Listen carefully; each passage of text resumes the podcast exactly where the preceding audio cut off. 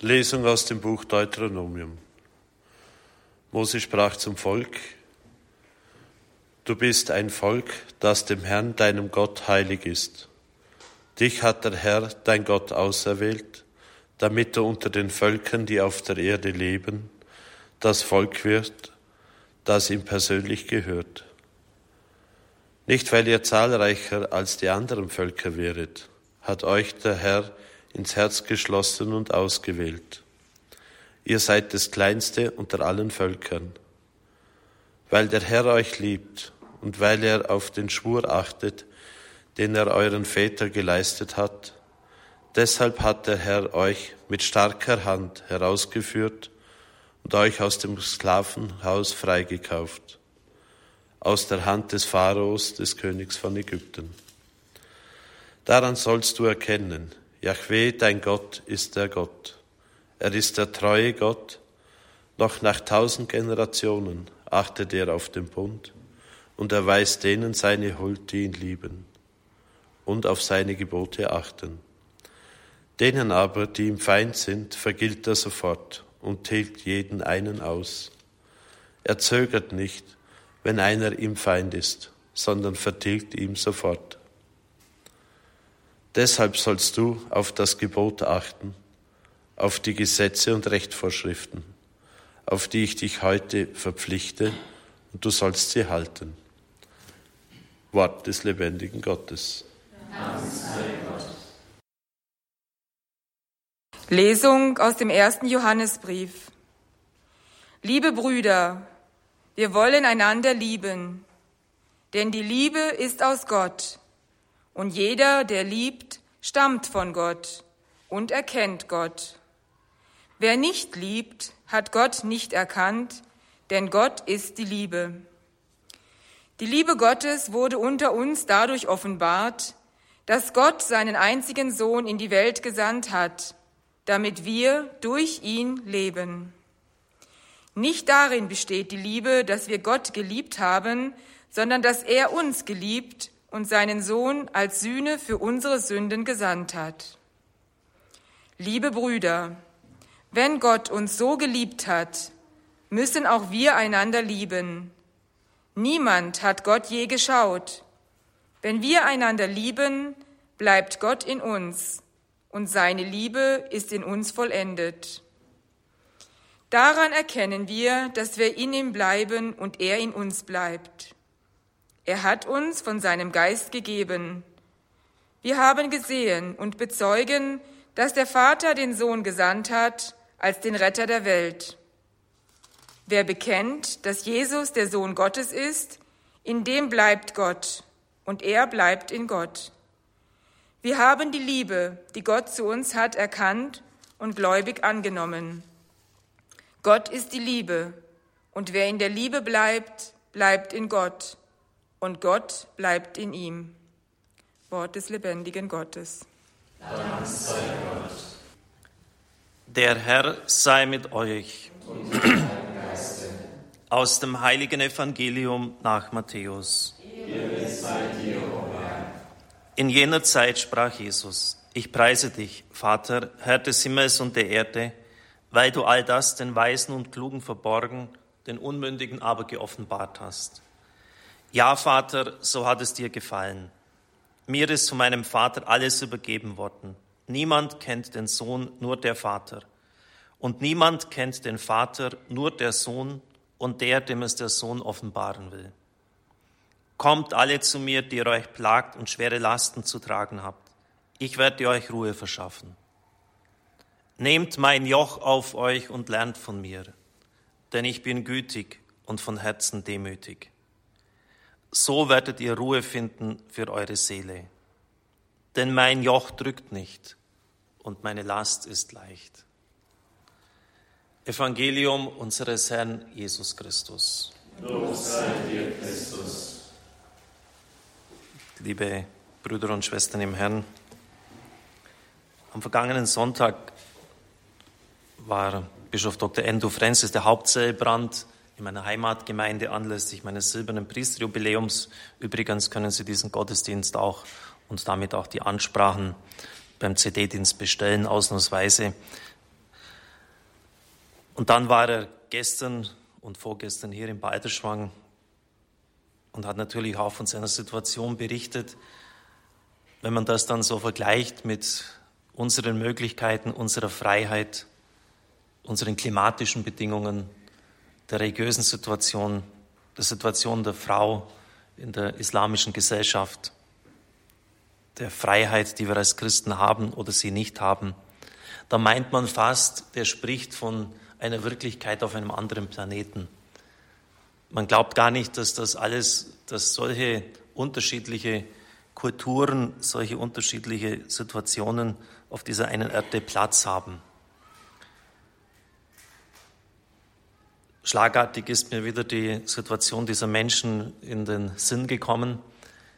Ich könnte Ihnen jetzt schöne Auslegungen zu diesem Evangelium des heutigen Tages ist ja auch wirklich sehr ansprechend und man sollte es dann wieder auch meditieren und ins eigene Herz aufnehmen geben, zumal es auch rein zufällig, weil der Herz Jesu Fest heute halt so spät durch den äh, das relativ späte Osterfest gefallen ist, hat es der Zufall so gefügt, dass auch das Sonntagsevangelium genau das ist von diesem leichten, leichten Joch und ich mir deshalb auch Gedanken gemacht habe.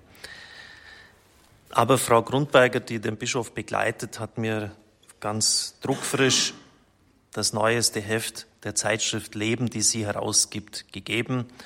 Und dort ist das geistliche Testament vom Minister Shabbas Bhatti enthalten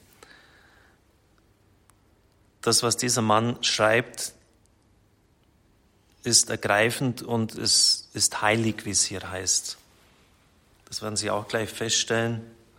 Und es ist irgendwie so eine lebendige Umsetzung dessen, ja, was das Herz Jesu, für was das Herz Jesu steht. Am 2. März 2011 wurde Shabbas Bhatti der pakistanische Minister für religiöse Minderheiten von einem Kommando muslimischer Extremisten auf offener Straße brutalst niedergeschossen. Man hat ihn mit 36 Kugeln regelrecht durchsiebt. Die Islamisten ermordeten ihn, weil er sich gegen den Missbrauch der Blasphemiegesetze und für die Freilassung von Asia Bibi einsetzte, einer Christin und fünffachen Mutter, die im Herbst 2010 von einem pakistanischen Gericht wegen Beleidigung des Islam zum Tode verurteilt wurde.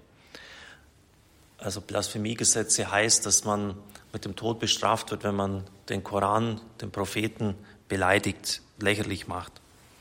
Diese Gesetze haben schon viele Christen ins Gefängnis und in den Tod gebracht.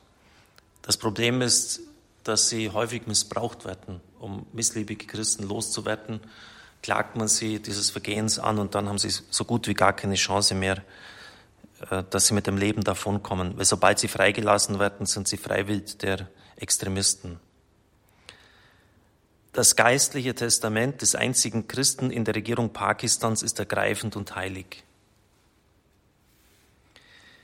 Ich heiße Shabas Bhatti.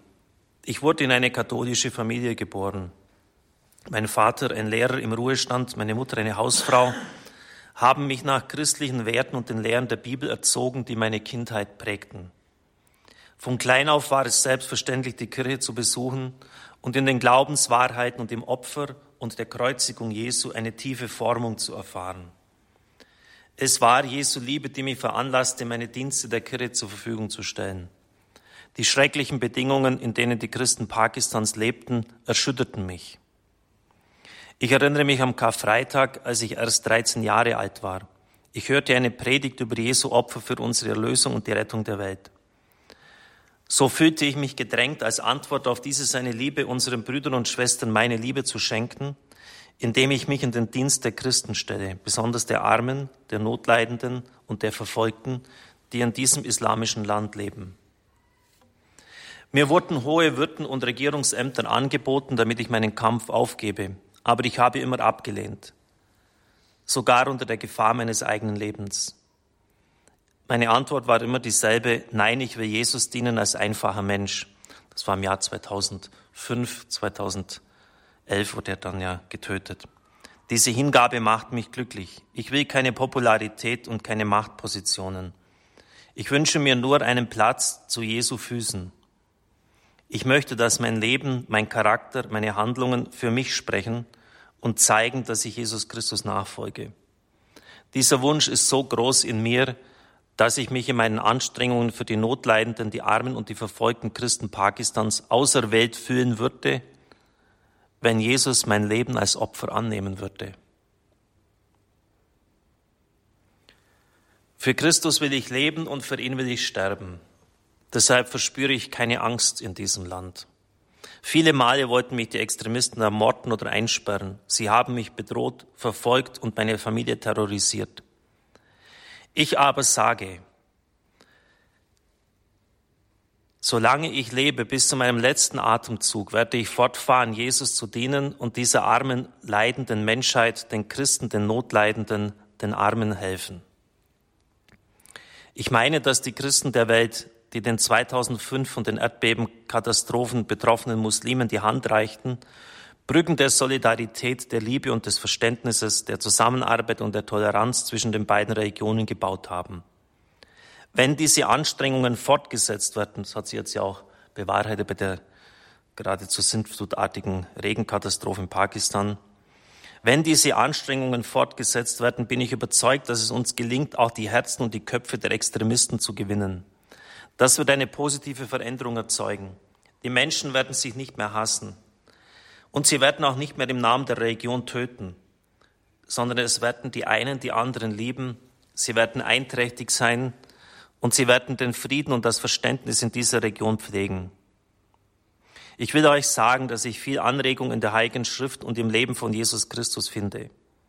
Je mehr ich das Neue und das Alte Testament lese, die Verse der Bibel und die Worte des Herrn, desto mehr fühle ich mich gestärkt und es wächst meine Entschlossenheit.